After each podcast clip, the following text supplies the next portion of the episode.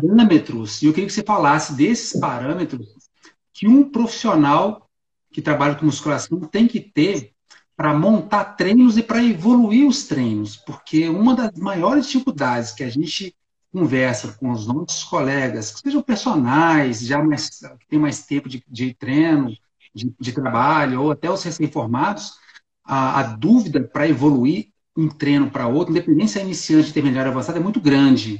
O que, você pode comentar para a gente aí sobre isso? Legal.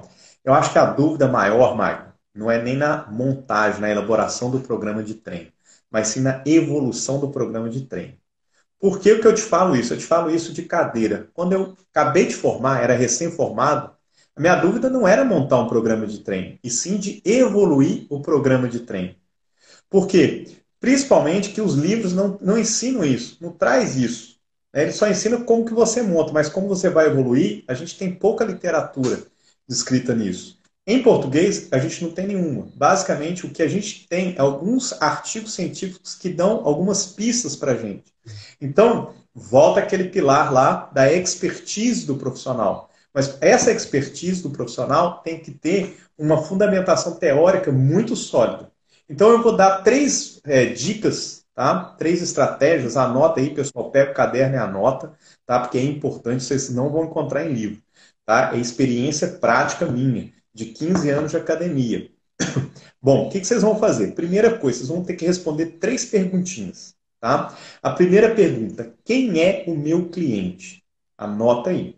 Segunda pergunta: o que você quer fazer com seu cliente? E a terceira pergunta é o que você espera que aconteça.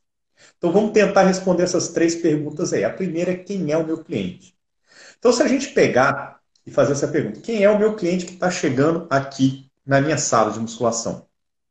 Basicamente, a gente tem uma forma de classificar, uma classificação geral, que quem apresenta isso para a gente é o Colégio Americano de Medicina e Esporte. Então, a única referência que a gente tem de classificação é do American College. É a melhor? Não. Poderia ser melhor? Sim. Mas a gente não tem ainda, tá? Que a última foi de 2009, a última recomendação do American College, no qual ele faz o quê? Ele divide tá? os indivíduos, os nossos clientes, em um cliente que é aquele cliente iniciante. E o que é um cliente iniciante? É aquele cliente que não tem experiência nenhuma na musculação. O cara nunca treinou. Tá?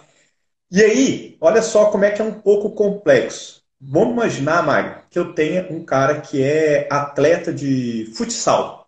Tá? Ele tem uma boa coordenação motora. Só que para musculação, é como ele nunca, nunca treinou musculação, ele é iniciante, mesmo ele com uma boa coordenação motora.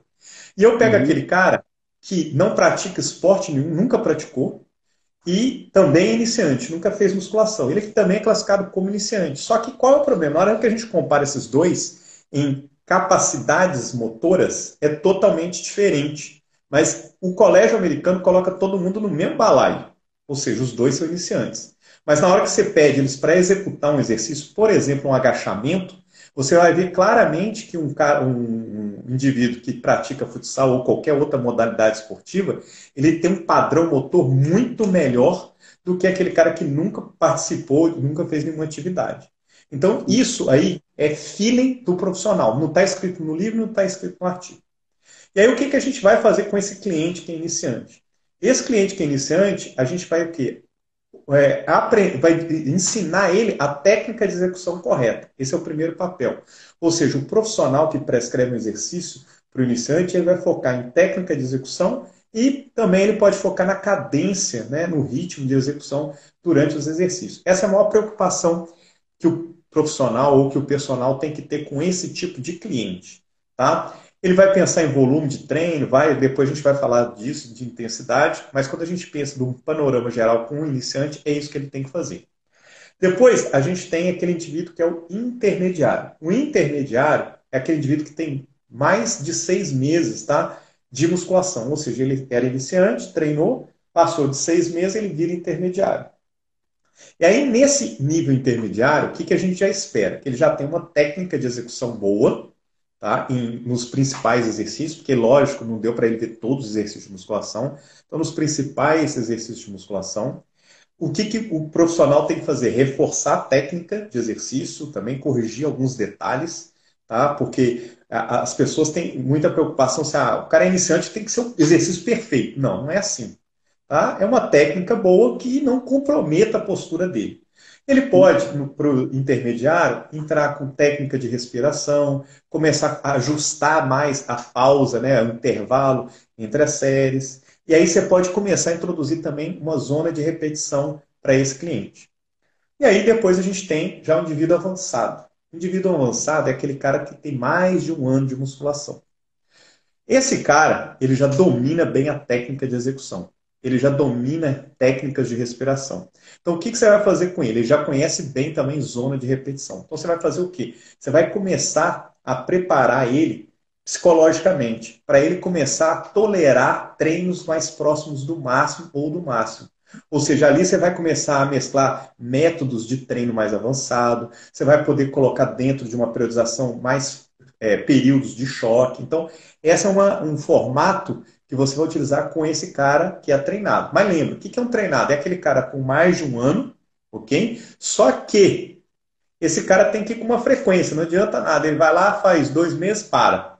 Aí volta, daí um mês, faz mais quatro meses, para. Não, é um ano seguido. E lógico que ele vai ter umas férias, vai um, um, as férias de julho, as férias de janeiro, que coincide geralmente, né? Então ele vai uhum. fazer isso. E aí, basicamente, é assim que a gente vai treinar esses indivíduos. E como é que a gente faz para evoluir? Anota isso aí, essa dica que eu vou dar agora. Para evoluir o treino, você vai ter que pensar tá, no percentual de volume e intensidade do treino anterior.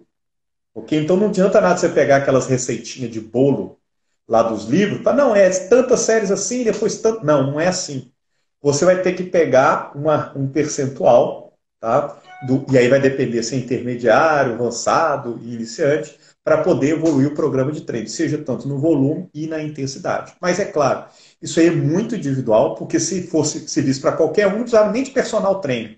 Né? Um robô faz isso para a gente fácil.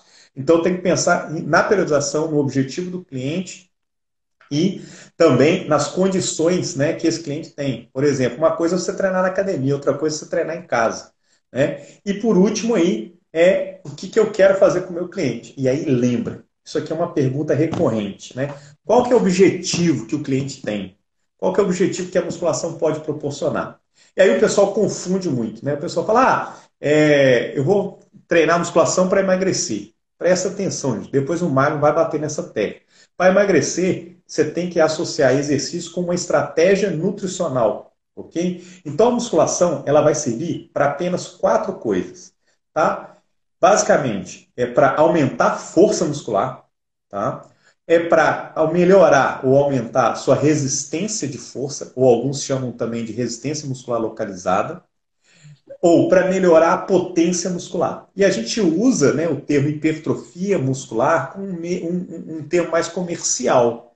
Tá? Porque poucas pessoas vão chegar para você e falar: ah, eu quero melhorar a minha potência muscular. Ah, eu quero melhorar a minha resistência de força. Ah, eu quero melhorar a minha força. A maioria das pessoas fala: não, eu quero hipertrofiar, eu quero definir.